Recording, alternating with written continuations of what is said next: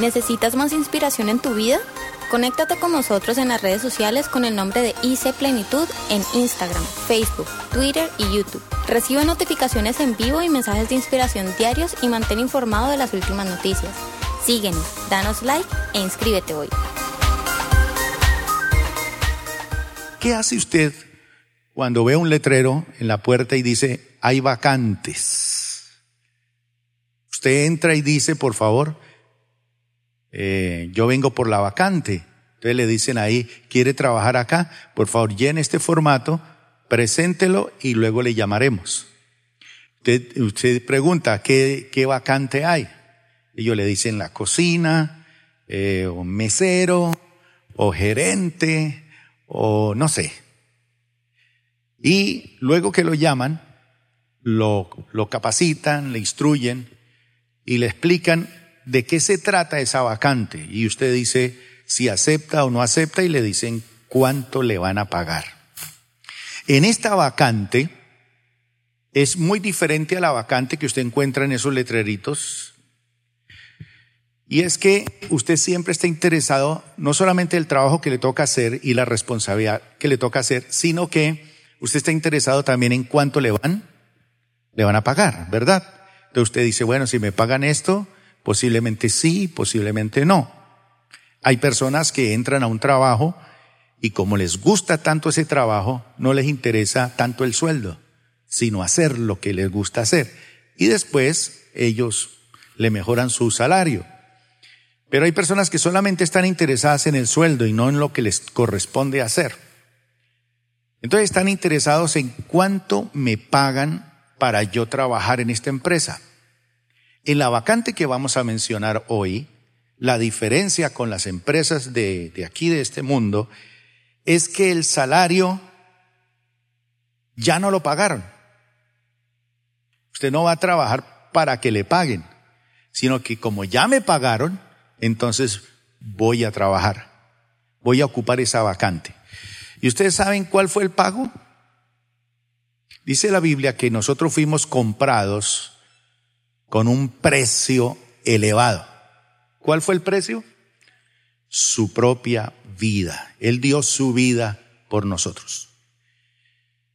El fundador de una gran agencia misionera y que ha hecho una obra importantísima en el mundo, un señor llamado Carlos Stud, él escribió una máxima que decía, si Jesús murió por mí y dio su vida por mí, no hay nada que yo pueda hacer que pueda cubrir con mi servicio lo que Él hizo por mí. Y dedicó dar su vida a la causa del Evangelio. Entonces, si Jesús hizo algo grande por mí, vale la pena que yo ahora le dé mi vida. Entonces, darle la vida al Señor es lo mínimo y no alcanza a pagar todo lo que realmente hizo Él por nosotros. Igualmente, en la parte financiera, uno no da para ser bendecido.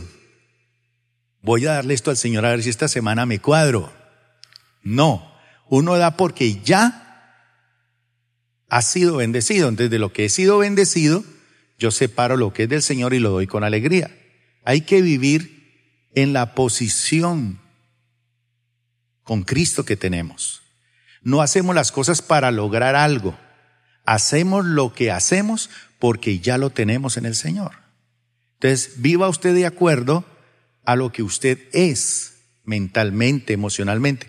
A veces usted mentalmente cree que no, pero ajuste sus pensamientos y déjese renovar por los pensamientos del Señor. Dice la palabra de Dios que nosotros tenemos la mente de, de Cristo. ¿Y será que Jesús es inteligente? ¿Sabe pensar él bien las cosas? Claro que sí. Usted ya no tiene la mente de su papá y de su mamá. Esa mentalidad la heredó de ellos. Pero ahora viene Jesús y derriba esa forma de pensar en la cual uno ha estado estructurado durante muchísimos años. No es fácil renovarla. Ahí se queda. Hay gente que se queda allí por años. Por allá, dentro de 20, 30 años, como que, ay, sí, ahora entiendo. Pero ya, ¿para qué? ¿Ya para qué? No, déjese usted despertar por el Espíritu Santo. Él lo quiere hacer. Bueno, el tema de hoy entonces, qué gran vacante. Y quisiera que levantaran la mano los que estén dispuestos a aceptar esta vacante. No la he dicho todavía, pero por lo menos quiero saber si alguien dice, yo me le mido. Yo sé que el pastor no me va a engañar y no me va a meter en algo así, pero es una vacante buena, una vacante buena. Y esta vacante es, bueno, yo quiero, por favor, ¿qué me toca hacer? ¿Qué es lo que hay que hacer? Según esta vacante, ¿cuál es? Hacer discípulos. Y una cosa es que me pongan a mí a barrer la iglesia, a limpiar esta tarima, a lavar un baño, a atender en la puerta, otra cosa es cuando a mí me toca atender a una persona y ministrarle. Entonces, hablar con ella, escucharla, oír sus necesidades y cómo yo utilizar la palabra de Dios para suplir esa necesidad y enseñarle a, esa, a ese bebé en el Señor. ¿Qué es lo primero que hay que enseñarle a un bebé cuando nace? Mamás, levante la mano. Darles un pedazo de costilla marrano a tomar tete. Y ahí comienza la mamá a padecer, pues. Y él tiene que aprender a descubrir dónde está la comida y que chupando allí extrae algo delicioso y que lo llena y lo satisface. Entonces él desde bebé empieza a aprender eso.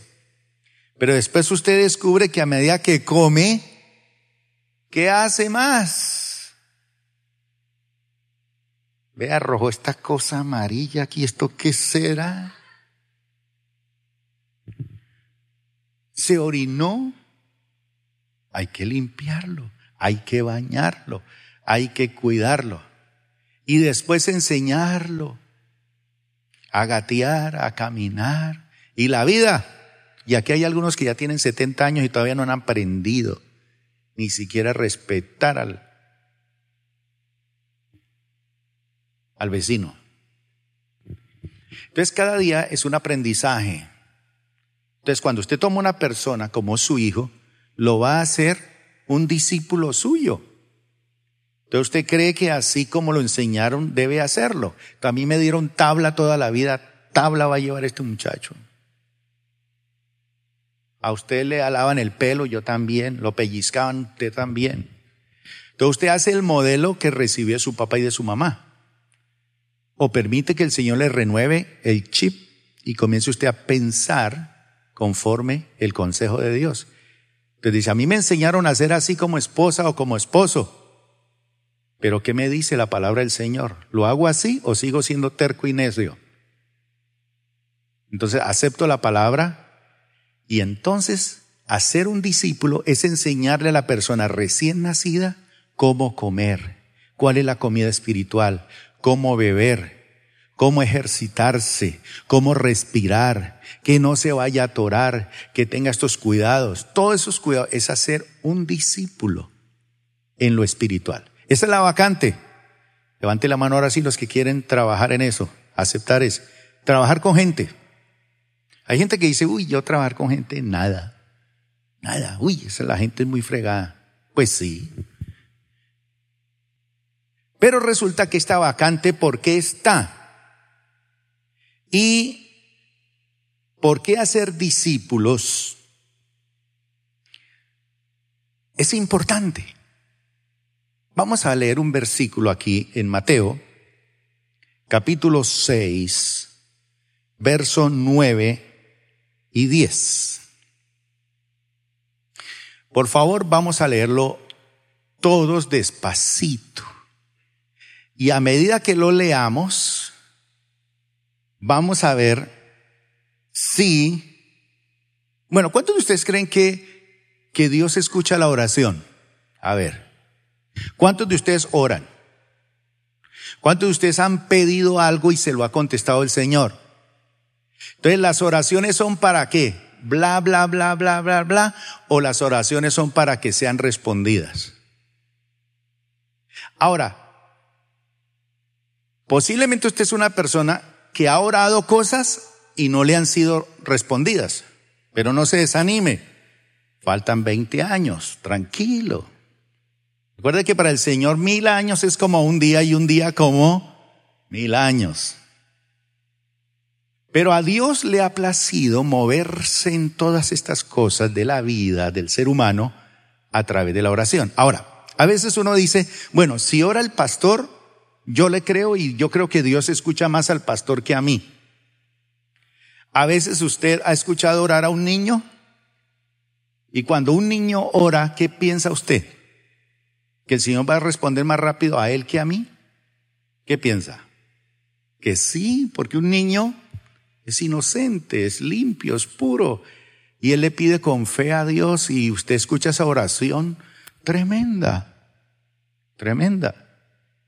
Y hay niños que piden en voz alta los regalos de Navidad. Y yo sé que tú me escuchas, pero habla más duro cuando está la mamá y el papá al lado. Pero ellos saben que Dios escucha la oración. Ahora,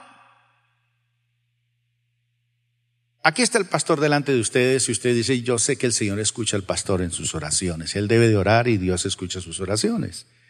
Y uno es testigo de muchas oraciones respondidas. Pero ¿qué tal si quitamos ahorita al pastor de aquí, yo desaparezco de acá y paramos aquí en el centro Jesús? A Jesús, él mismo. Entonces Jesús mismo, de pie aquí delante de todos nosotros, va a hacer la siguiente oración. ¿Cuál es la oración? Padre nuestro, que estás en los cielos. Santificado sea tu nombre. Hasta ahí está el punto. Hasta aquí ya aprendo yo que Dios es mi Padre, que está en los cielos, en toda parte, que su nombre es santo, santo, santo, maravilloso. Santificado sea tu nombre. Sigue. Venga tu reino. Que el reino de Dios se establezca aquí en la tierra. Venga tu reino. Luego dice, después de que venga tu reino, hágase tu voluntad como en el cielo, así también en la tierra. Esta oración, ¿quién la hizo? Y no la enseñó. Entonces, la vacante que está para todos nosotros es porque esa vacante de hacer discípulos es una respuesta a la oración de Jesús.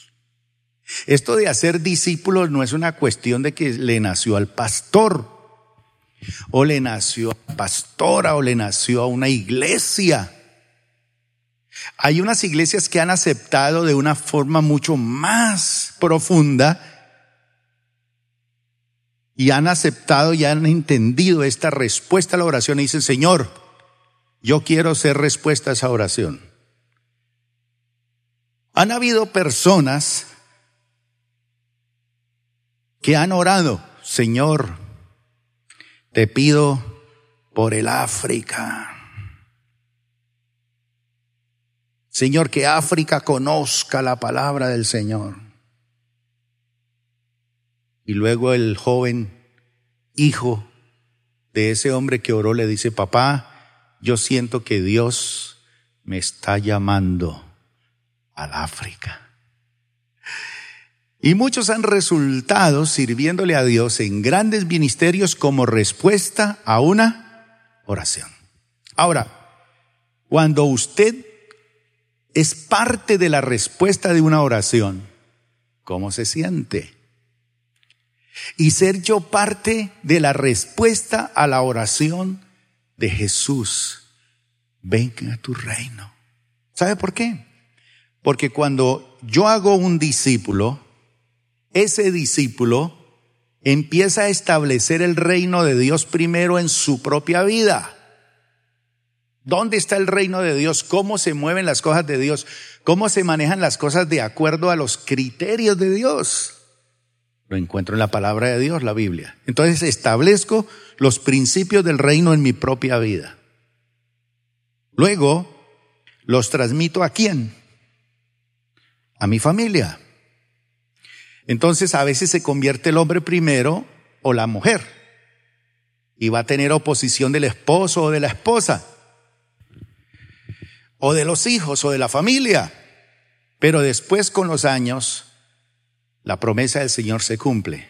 Cree en el Señor Jesucristo y serás salvo tú y toda tu casa. Ahí está el plan de Dios, toda la familia. Pero el que abre la puerta, el que abre la matriz espiritual para la familia, le toca pagar un precio alto. La enemistad de la familia, la enemistad de la esposa, de los hijos. Pero después ocupa el lugar de respeto, de reverencia, de, de autoridad espiritual dentro de la familia. Entonces las personas se convierten al Señor e impactan su propia familia, su propia vida, su propia familia y luego empiezan a impactar a otras personas, compañeros de trabajo, compañeros de empresa, compañeros de estudio y uno va compartiendo la palabra de Dios con otras personas que quieren ser como nosotros somos, como vivimos nosotros. Entonces en el momento que yo salgo de mi propia comodidad y voy a otro, estoy empezando a hacer la respuesta a la oración de Jesús. Venga tu reino. Porque cuando yo hago un discípulo, el reino de Dios empieza a establecerse en esa familia, en esa vida. Y a través de él va a afectar la, sus amistades, empresas, personas de todos los tipos. Pero luego dice, hágase tu voluntad, aquí en la tierra como se hace en el cielo. Entonces, cuando una persona se convierte a Cristo y acepta el señorío del Señor como Señor en su vida, no solamente como Salvador, sino el, Señor el que me guía, el que me instruye, yo vivo de acuerdo a lo que Él me enseña, no a lo que me enseñaron, lo que tú me enseñas. Entonces, se establece el reino de Dios y se empieza a hacer la voluntad de Dios en mi vida. Si yo, por ejemplo, ocupo un cargo público en Colombia, de gran importancia, un ministro, un senador cristiano, un, una persona que dirige una gran compañía de, de este país y es un buen cristiano, le aseguro que nuestro país es diferente. Porque establece el reino de Dios en la vida. Entonces, cuando pensamos en hacer discípulos, estamos respondiendo no a un deseo del Señor, sino a una oración del Señor. ¿Cómo se siente uno cuando Dios le contesta una oración? Ay Señor, tengo una deuda tremenda. Y el Señor me la responde supliéndomela a través de una persona que de pronto siente de parte de Dios ayudarme a cancelar esa deuda. Por lo general siempre le damos las gracias a Dios porque nos suplió la necesidad, pero no vimos a quién usó Dios para responder esa oración. Muchos de ustedes son el fruto de oraciones contestadas. Muchos de ustedes pudieron ofrendar hoy. ¿Cuántos no pudieron ofrendar hoy? Levanten la mano. A los que no pudieron ofrendar nada hoy. Llegaron pelados aquí. No se sienta mal, tranquilo. Seguramente nadie ora por usted. No tiene nadie que ore por usted. ¿Sabe por qué? Porque usted no tiene hijos espirituales. Pero cuando usted tiene un hijo espiritual, ese hijo espiritual aprende a orar por su papá. Y ora, Señor, bendice al que me está enseñando la palabra de Dios. Bendícelo a él, súplele su necesidad. Hermano, busque, por lo menos aprenda algo que usted aprendió en la iglesia católica. Usted iba a la iglesia católica y prendía una veladora y la dejaba encendida ahí para dos, tres días. Consiga una veladora aquí en la iglesia, alguien que ore por usted dos, tres días, ya que usted no ora. Mejor, haga un equipo de oración. Hay gente que, que invita a un hermano es para comer pizza y, y hamburguesa. No es nada malo. Pero ¿por qué no busca un compañero de oración? Búsquese un amigo de oración. Yo soy el fruto de eso. Recién me convertí al Señor. Bueno, no recién, como un año después, decidí hacer un equipo de oración con un amigo. Y nos uníamos por horas de oración. Él en su casa, yo en mi casa, y a veces nos poníamos juntos y oramos y oramos y oramos. Y eso fue espectacular. Pero a veces hacemos equipos de chisme. ¿Cómo así? ¿Sí? ¿Metió la pata ese hermano? ¿Cómo? No, pues vamos a tomar café y cuénteme. ¿Qué tal hermano quebró ese negocio, esa empresa tan buena que tenía? ¿Cómo así? Sí, fulana de tal. No, un compañero de oración. Levante la mano si alguien aquí tiene un compañero de oración con el cual se han puesto de acuerdo para orar. Lo felicito, me Un aplauso para ellos. Eso. ¿Cómo se da cuenta uno que una persona es espiritual y está conectada con la iglesia? Venga los martes a la oración a la iglesia a ver a quién ve acá. Venga la alborada de adoración. Venga por allá, esos, esos invitaciones a orar, a ver quién aparece. No a los que vengan el domingo al culto. Y son buenos verlos a ustedes aquí los domingos. Pero la gente más fuerte es la gente que ora, intercede por otros. Usted pudo ofrendar, diezmar y solucionar problemas esta semana porque alguien ha orado por usted, mi hermano. Y si usted me dice, pero mire, y orando y mire, no puede ni ofrendar hoy. ¿Y qué tal si no hubieran orado por usted? Ni había venido al culto. Si con oración y todo, que será el que no tiene nada. Pero bueno, mire a su hermano que está a su lado. Mírelo, mírelo, mírelo, mírelo. Qué bendición. Él es la respuesta a una oración. Entonces, Jesús, en su infinita sabiduría, escoge ocupar seguidores fieles. Dice este seguidor fiel, voy a ocuparlo. Yo quiero que venga tu reino, yo quiero que se haga tu voluntad y yo quiero usar a ese para lograr que se conecte esa familia, se conecte esa empresa, se conecte esa nación, se conecte conmigo. Y entonces dice, voy a usar a esta persona, voy a escogerla para ocuparla y para que esta persona lleve el mensaje de salvación a todos los pueblos del mundo, comenzando por su Jerusalén, que es su propia casa, su propia vida y su propia familia. Y Jesús antes de irse da un mandato y sus últimas palabras antes de irse para el cielo fueron las siguientes. Mateo 28. 18. Jesús se acercó entonces a ellos y les dijo,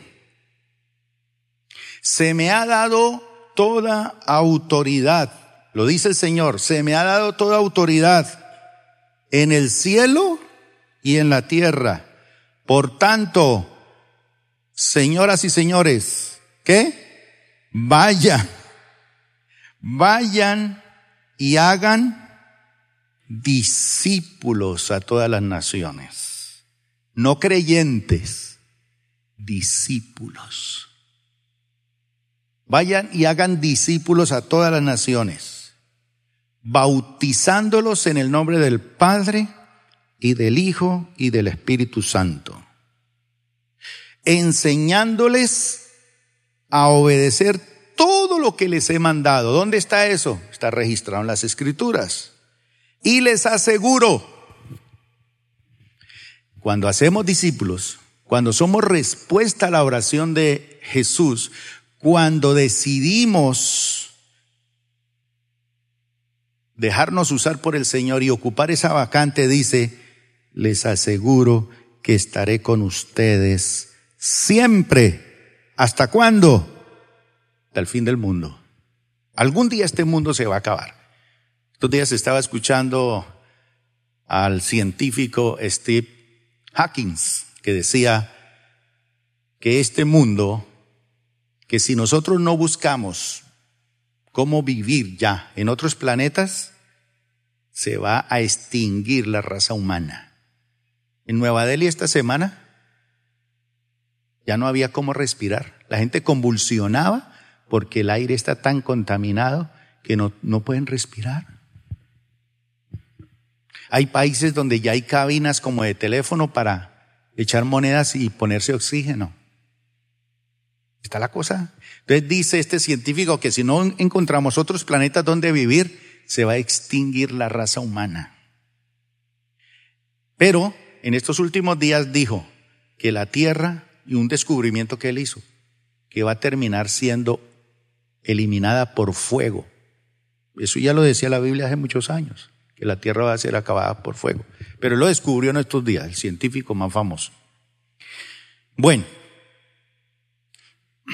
entonces Jesús les dice, y yo les aseguro que estaré siempre con ustedes hasta el fin del mundo. Entonces, cuando yo soy la respuesta a la oración del Señor, si yo soy la respuesta a la oración del Señor, una respuesta a la oración del Señor tiene que ser perfecta. Entonces, cuando yo como respuesta a la oración voy y hago un discípulo, entonces yo pienso, bueno, tengo que ir donde Alberto a hacerlo un discípulo. Tengo que enseñar a este viejito caprichoso, rebelde, terco y verde a ser un discípulo del Señor. Pero yo era igual. Yo le voy a contar a él cómo es que el Señor me cambió a mí. Y vamos a orar los dos. Y después él supera al maestro. Se vuelve más convertido y más espiritual que yo. Entonces cuando yo decido ir donde Alberto, me voy miedoso. Uy, pero qué pena ese señor tan serio que se ve. Se ve hasta bravo, difícil, como fregado. Y sí es cierto. No lo resisten los hijos, ni la mujer, ni nadie, ni la sombra de ese hombre es un peligro. Metérsele allá, eso es un peligro. Pero cuando yo voy allá con temor y temblor, hay una voz que me dice, yo estoy siempre contigo. Y no es lo mismo ir uno solo a un sitio que no conoce que ir acompañado de alguien. Por eso el Señor dice que cuando vayamos a evangelizar, vayamos de dos en dos, porque la compañía del otro es importante. Pero cuando yo voy donde Alberto, ¿quién me aseguró que estaría conmigo siempre? El que oró por mí. Como yo respondí a la oración y soy la respuesta a la oración, Él se compromete a estar con aquellos que se involucran y se comprometen en salir dentro de sí mismos y obedecer. Yo estaré con ustedes todos los días del mundo, a ser discípulos. Entonces no hay que tener miedo de que es que yo no lo sé hacer, es que yo, es que yo, es que yo, es que yo. Entonces el Señor escogió un método. ¿Cuál fue el método? Para esparcir estas buenas noticias a todo el mundo, Él dijo, el método es hacer discípulos. ¿Quién de ustedes le ha enseñado a alguien a orar? Baje la mano. ¿Quién le ha enseñado a alguien a diezmar, a ofrendar? ¿Quién le ha enseñado a una persona cómo hacer cuando está pasando por problemas difíciles? ¿Cómo salir del desierto? ¿Quién? ¿Quién le ha enseñado a una persona cómo se ataca al diablo y cómo se le reprende y cómo se le resiste para que huya? Eso es hacer discípulo. Uno no sabe nada. Uno llega a la iglesia y no sabe nada. Pero a medida que va aprendiendo, uno va adquiriendo herramientas para la vida. Por eso Pablo decía, todo lo puedo en Cristo que me fortalece. Claro que sí. ¿Cómo ser usted un buen esposo cuando ha sido un irresponsable toda la vida? ¿Cómo ser una buena esposa, una buena madre si su mamá no fue buena madre con usted? Ni fue un buen padre, ni aprendió cosas.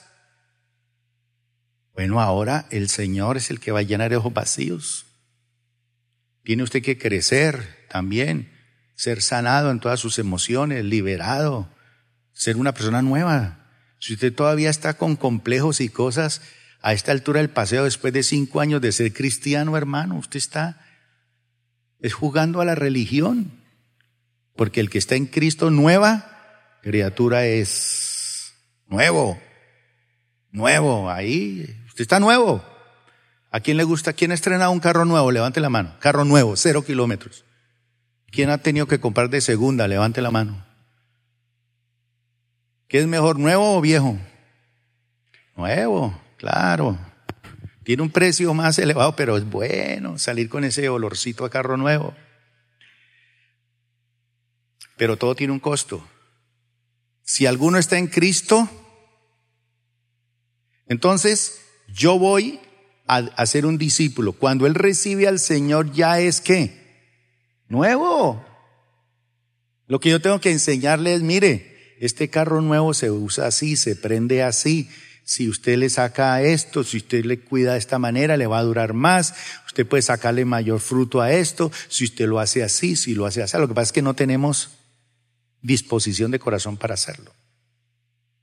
La segunda cosa es que Jesús nos dio ejemplo de hacerlo. Él enseñó, él entrenó.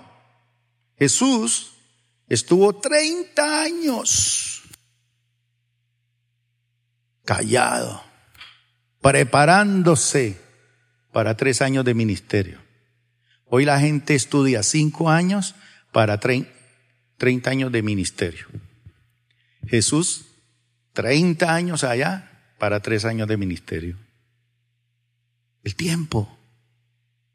Entonces Jesús nos dio ejemplo haciendo y enseñando. Sí que lo hizo de bien. Mire, somos fruto de eso. Y la tercera cosa es que Jesús enseñó a esos discípulos a nivel de privilegio. Tenía multitudes multiplicaba los peces para la gente, sanaba a los enfermos, echaba fuera a los demonios, resucitaba muertos, curaba leprosos. Pero a sus discípulos los llamaba aparte y les explicaba las parábolas, las enseñanzas, los adoctrinaba, les explicaba a nivel de privilegio. Y eso es lo que aprendemos de él. También Jesús dijo, mire, lo que yo les estoy enseñando, se lo estoy enseñando porque yo no voy a estar toda la vida con ustedes. Eso me dice mi hija cada rato. Cuando no puedo hacer una tarea por ahí, me dice, yo la llamo a ver, Raquelita, ¿cómo se hace esto? Cuando yo llamo a mi hijo, me dice, yo no sé. Cuando llamo a mi hija, dice, ah, viene y lo hace. El otro no lo hace, pero esta sí lo hace. Pero siempre me dice, yo no voy a estar toda la vida con usted. Aprenda. Pero Jesús les dice, mire, yo voy a morir y voy a resucitar. Pero lo que estoy enseñándoles a ustedes tiene un propósito. Veamos este versículo en Juan 14, versículo 2 al 4. Jesús llama a sus discípulos un día y les dice, así confidencialmente, ¿no? Mire lo que les dice. En el hogar de mi Padre, en el hogar de mi Padre, en la casa de mi Padre, allá donde yo vivo, hay lugar más que suficiente. Una vez le dice a una persona, ¿me puedo quedar en su casa?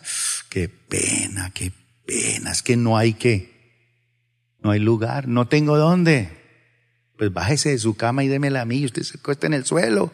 No, no hay, no hay. No hay lugar. Jesús dice, en el hogar de mi padre hay lugar más que suficiente. Si no fuera así, ¿acaso les habría dicho que voy a prepararles un lugar? ¿Cómo creen ustedes que será Jesús preparando un lugar para que uno vaya y esté allá un fin de semana con Él? ¿Cómo cree que Él es en los detalles? La decoración, la flores, la comida, los gustos, eh, ¿sí? Por ejemplo, a mí me dicen, bueno, invite al hermano chica a almorzar y yo digo, pero Usted tiene cara de camionero, hay que ponerle un chicharrón de seis patas, una pata de marrano, una plata de frijoles. Pero más de eso no. Pero la esposa de pronto dice, no. Ya llevo con mi esposo. ¿Cuántos años llevan los dos? 26. ¿Será que esa señora sabe los gustos de este señor? ¿Qué flores le gusta? ¿Qué comida le gusta? ¿Qué loción le gusta? qué tipo de cama le gusta. Me ha dicho en 26 años. Ella lo conoce muy bien. Ahora, ¿ustedes creen que Jesús nos conoce bien a cada uno de nosotros? Claro, Él sabe que usted es fregado para comer, para dormir, no le gusta un sitio que haga calor o que haga frío, Él sabe. Entonces Él dice, si no fuera así, si no fuera así, ¿acaso les habría dicho que voy a prepararles un lugar. Yo no creo que él tiene allá unas habitaciones como el Hotel Intercontinental. Entre usted una habitación, es entrar a todas iguales. La única diferencia son las suites, la suite presidencial, pero el resto, todas iguales. En la casa que él preparó para nosotros, es una casa particular para cada uno de nosotros. Él se fue a prepararla. ¿No les gusta eso? ¿No les gusta? Cuando todo esté listo, oye, ¿cuánto demora uno arreglándole una habitación a una persona? Preparándole la comida, teniéndole todo. A eso es cuando un predicador va a venir a, y yo lo voy a hospedar en mi casa, yo ya averiguo qué le gusta comer, te voy preparando, dotando las cosas, alistando las comidas, a dónde lo vamos a llevar, que conozca, eh, todo, hacerle una agenda para los tres días que va a estar aquí, para que él se sienta a gusto. Tres días, una semana. Pero ¿cuánto hace que Jesús estuvo aquí? ¿Dos mil años? Oiga, dos mil años preparándome mi habitación. Yo creo que va a ser espectacular. Demórese más, Señor, demórese, para ver si metemos más gente para que se vaya para esa casa. Esa fue la oración del Señor. Mire, cuando todo esté listo, volveré para llevarlos, para que siempre estén conmigo donde yo estoy y ustedes conocen el camino que lleva a donde yo voy. Entonces, hay otro versículo en Juan capítulo 12, versículo 23, que dice así. Jesús respondió, ha llegado el momento para que el Hijo del Hombre entre en su gloria. Les digo la verdad. Mire, él está hablando allí. No crean que cuando él habló de la casa estaba en un momento así magisterial. Todo lleno el monte de gente. Voy a preparar casa para ustedes. No. Mira, Alberto, voy a preparar una casa para ustedes. Cuando esté lista, regreso. No se desespere porque se demoró un día más. Si se demora un día más es porque la casa la está puliendo más. ¿Cómo se imagina usted que va a ser esa casa? ¿Cómo imagina? La comida, todos los detalles. Es que vienen para mi casa. Si la tierra lo tiene usted aterrado, ¿cómo serán las cosas del Señor? ¿Recuerda a Nicodemo? Le ha hablado a este tipo una cosa sencilla, que tiene que nacer de nuevo, otra vez, y no entiende. ¿Qué tal si le hablo las cosas celestiales? Un apartamento que me está preparando a mí ya lleva dos mil años arreglándolo. Mucho detalle que le está metiendo, pero es que Él me ama. Hermano, cuando usted se mete en la oración del Señor, hace respuesta, usted está cogiendo una persona que vive en mala situación y lo va a conectar para un estilo de vida para siempre.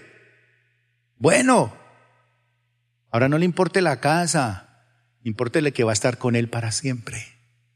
Y si estoy con el Señor, ¿qué más? ¿Qué más? Aquí en este pasaje de Juan 12, versículo 23, dice así, Jesús respondió, ha llegado el momento para que el Hijo del Hombre entre en su gloria. Les digo la verdad, el grano de trigo, a menos que sea sembrado en la tierra y qué, y muera, queda solo. Ay, tengo un granito aquí de arroz. Ahí tenemos en la iglesia 500 miembros. Pero como no lo hemos enterrado en la tierra y no han aprendido a morir, ¿qué dice? Quedan como solos. Solos. ¿A quién le gusta vivir solo? ¿Por qué usted vive solo? ¿Por qué no tiene gente que ore para que ofrende los domingos? porque usted no ha sido sembrado en buena tierra y no ha muerto. Sigue diciendo el Señor, sin embargo, su muerte, si muere, producirá muchos granos nuevos, una abundante cosecha de nuevas vidas. Los que aman su vida en este mundo, la perderán. Los que no le dan importancia a su vida en este mundo, la conservarán por toda la eternidad. Todo el que quiera servirme, debe seguirme, porque mis siervos tienen que estar donde yo estoy. Por eso la esencia del que quiere estar con el Señor es el servicio. Si una iglesia no alcanza el objetivo de servir, mire el objetivo suyo, cuando nosotros le predicamos y decimos acepte a Cristo como su Señor y Salvador, el objetivo suyo no es llegar al cielo. El objetivo es usted vivir para la gloria de Dios y servir para algo aquí en la tierra. El Padre honrará a todo el que me siga.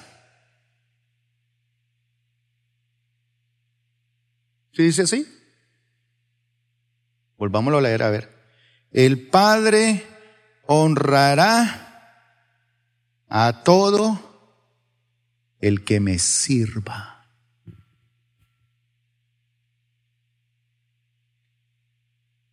Dice el Señor que el Señor enaltece y humilla. El que se humilla bajo la poderosa mano de Dios, el Señor lo enaltece.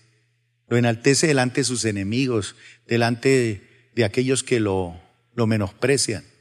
Cuando el Señor lo exalta a uno, es cosa seria. Dice acá, el Padre honrará a todo el que me sirva. ¿Por qué? ¿Por qué lo honra? Porque es una respuesta a la oración de su Hijo. Ahora mi alma está muy entristecida ¿Acaso debería orar, Padre, sálvame de esta hora? Pero esa es precisamente la razón por la que vine. Padre, glorifica tu nombre. Cuando yo sirvo, No espero que yo sea reconocido. Glorifica tu nombre, Señor. Cuando Alberto glorifica el nombre del Señor, eso me hace a mí feliz. Hace feliz a Dios, su reino. No tengo que buscar yo mi propio beneficio. Entonces, habló una voz del cielo. Cuando se hacen las cosas así, cuando se entiende el propósito de la respuesta a la oración del Señor, se escuchan estas voces. Mire la voz. Ya he glorificado mi nombre y lo haré otra vez. Al oír la voz, algunos de la multitud pensaron que era un trueno. Ay, que así piensan muchos cuando escuchan la voz de Dios.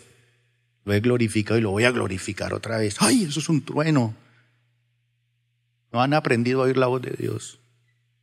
Mientras que otros decían que era un qué? Un ángel.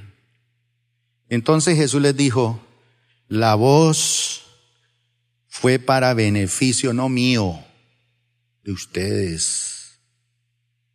Ha llegado el tiempo de juzgar a este mundo, cuando Satanás, quien gobierna este mundo, será expulsado. Y cuando yo sea levantado de la tierra, cuando resucite, atraeré a todos a mí. Con eso quería dar a entender de qué forma iba a morir. La multitud respondió, según entendimos de las escrituras, el Mesías vivirá para siempre. ¿Cómo puedes decir entonces que el Hijo del Hombre va a morir? Además, ¿quién es este Hijo del Hombre? Jesús contestó, mi luz brillará para ustedes solo un poco más de tiempo. Caminen en la luz mientras puedan, para que la oscuridad no los tome por sorpresa, porque los que andan en la oscuridad no pueden ver a dónde van. Pongan su confianza en la luz mientras aún haya tiempo. Entonces se convertirán en hijos de la luz. Después de decir estas cosas, Jesús salió. ¿Y qué? Desapareció la vista de ellos. Se fue. Pero ahí les dejó su paquete. ¿Entendieron o no entendieron? Entonces, aunque ellos no podían comprender, les hace otra promesa. Porque mire todo lo que les dijo Jesús. ¿Usted no entendió todo? La mayoría sí, pero otros dijeron, hmm, yo no entendí eso, que, que el grano cae, que muere, que esto, que después, que no sé qué. Entonces Jesús viendo que la gente no entendía y que aún todavía usted no entiende, les hace una promesa. Veamos esa promesa. Veamos esa promesa.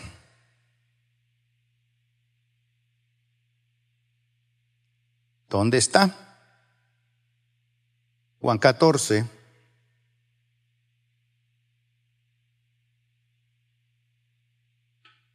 Versículo número 12 al 14. Les digo la verdad todo el que crea en mí, oiga bien, ¿cuántos creen en el Señor? Levante la mano, en serio, en serio. Si usted cree, porque usted todavía dice, mm, yo. Dice, les digo la verdad, todo el que crea en mí hará las mismas obras que yo he hecho. Y aún mayores. ¿Por qué? Porque voy a estar con el Padre. Pueden pedir cualquier cosa en mi nombre y yo la haré para que el Hijo le dé gloria al Padre. Es cierto, todos al tiempo, pídanme cualquier cosa en mi nombre y yo lo haré.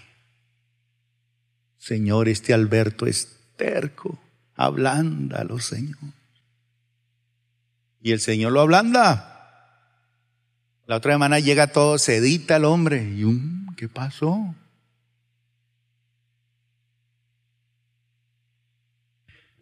Pero aún así, si entramos en esa vacante y aceptamos, el Señor dijo, ustedes pueden hacer cosas mayores que las que yo hice. Las que yo hice y aún mayores. ¿Por qué? Porque somos la respuesta a la oración de Jesús.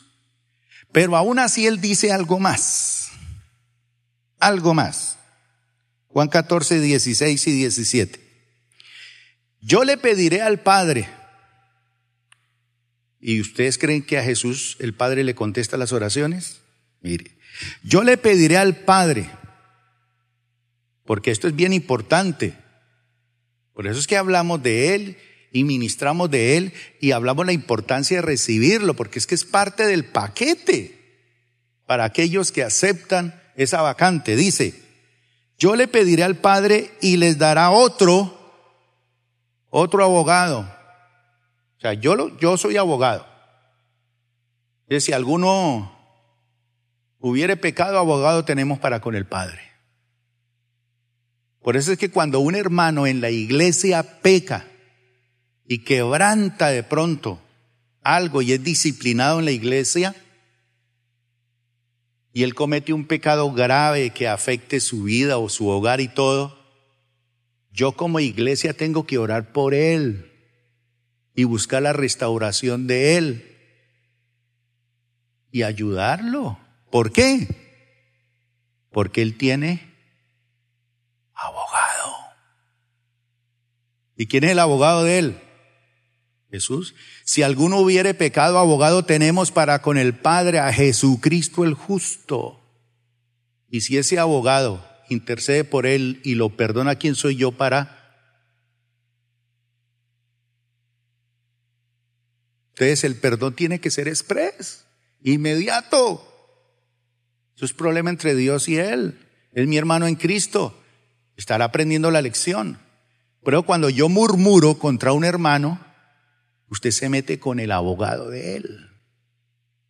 Pero el Señor dice, pero yo le tengo dos abogados. Así que el que lo meta en bochinches, se encuentra con dos, conmigo y con alguien más. Dice, otro defensor, quien estará con ustedes para siempre. Me refiero al Espíritu Santo, quien guía a toda la verdad. El mundo no puede recibirlo porque no lo busca ni lo reconoce. Pero ustedes sí lo conocen porque ahora Él vive con ustedes y después estará en ustedes. Mis hermanos, Jesús dijo en Mateo capítulo 28, 19 y 20. Por tanto, vayan, dijo, vayan. Dígale a su hermano, hay que estar al lado vaya al baño. A veces voy con mi nieta y me dice, abuelito, necesito ir al baño. Y yo ya sé que toca ya. Vayan. ¿Qué dijo Jesús? Vayan y hagan discípulos de todas las naciones, bautizándolos en el nombre del Padre y del Hijo y del Espíritu Santo enseñándoles a obedecer todo lo que les he mandado a ustedes y les aseguro que estaré con ustedes siempre hasta el fin del mundo. Vayan y hagan discípulos. Pero ¿qué es un discípulo? ¿Qué es un discípulo? Cuando yo voy a hacer de Alberto un discípulo del Señor, él tiene que tener tres características. ¿Cuántos aquí son discípulos del Señor? Vamos a ver si usted tiene esta característica. Número uno, un discípulo es alguien que está seguro, seguro, seguro, seguro de la salvación. De tal manera amó Dios al mundo que ha dado a su Hijo unigénito para que todo aquel que en Él cree no se pierda, sino que tenga entonces una de las cosas que tiene un discípulo es, ¿qué? Seguridad de su salvación. Ya la tengo. Bendito sea el Señor. La segunda característica que tiene un discípulo es ser empoderado con el Espíritu Santo. Ya lo leímos, pero vamos a volverlo a leer aquí, otra partecita, Juan 14, 26 y 27.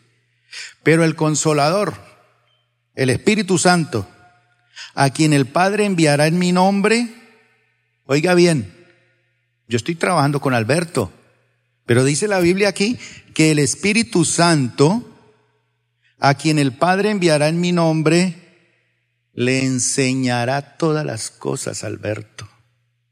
Entonces yo le digo, hermano, hay que orar, deje de dormir tanto. Pero él no le ha hecho caso ni, ni a la abuelita siquiera. ¿Me va a hacer caso a mí? No. Pero yo se la digo en la autoridad del Señor y el Espíritu Santo hace algo allá que yo no entiendo. Y después resulta este Señor orando más que yo. Entonces dice, a quien el Padre enviará en mi nombre, les enseñará todas las cosas y les hará recordar todo lo que les he dicho.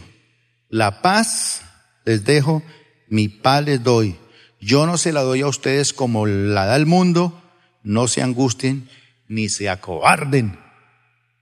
Eso es empoderamiento. Todo un discípulo es una persona que sabe que ha sido salva y que no está solo y que el Espíritu Santo lo saca adelante, mi hermano. Y la tercera característica que tiene un discípulo es que comparte la carga de Cristo por las almas perdidas. Mateo 9 y con esto termino. 36 al 38. Mire, al ver las multitudes, tuvo que compasión de ellas. ¿Sabe qué es compasión? No es lástima. Ah,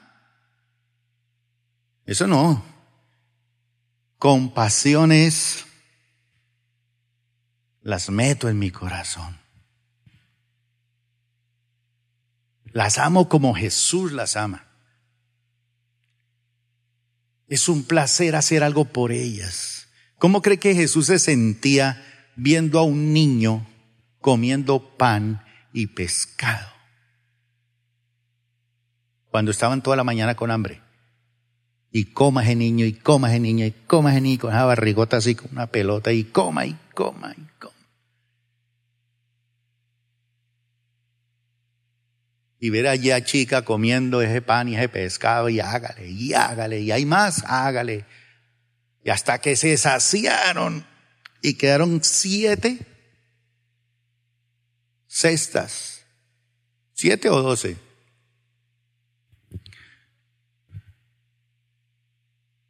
Cestas de sobra.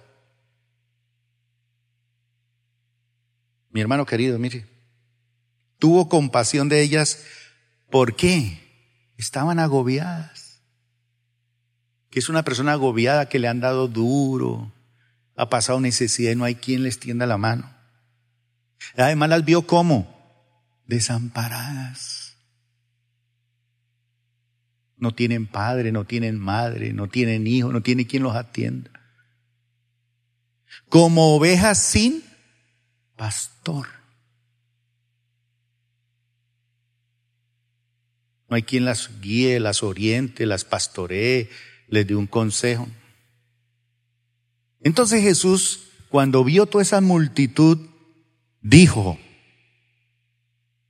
todos al tiempo, la cosecha es abundante, pero son pocos los obreros.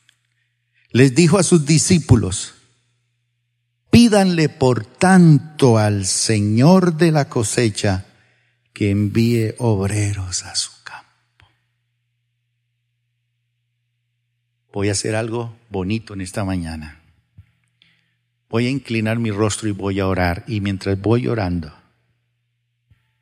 Vamos a ver por esos pasillos gente que va a pasar aquí adelante diciendo, Señor, yo quiero hacer respuesta a tu oración. Yo quiero que tú me uses. Y veamos ese movimiento que el Espíritu Santo va a hacer esta mañana aquí. Padre Celestial.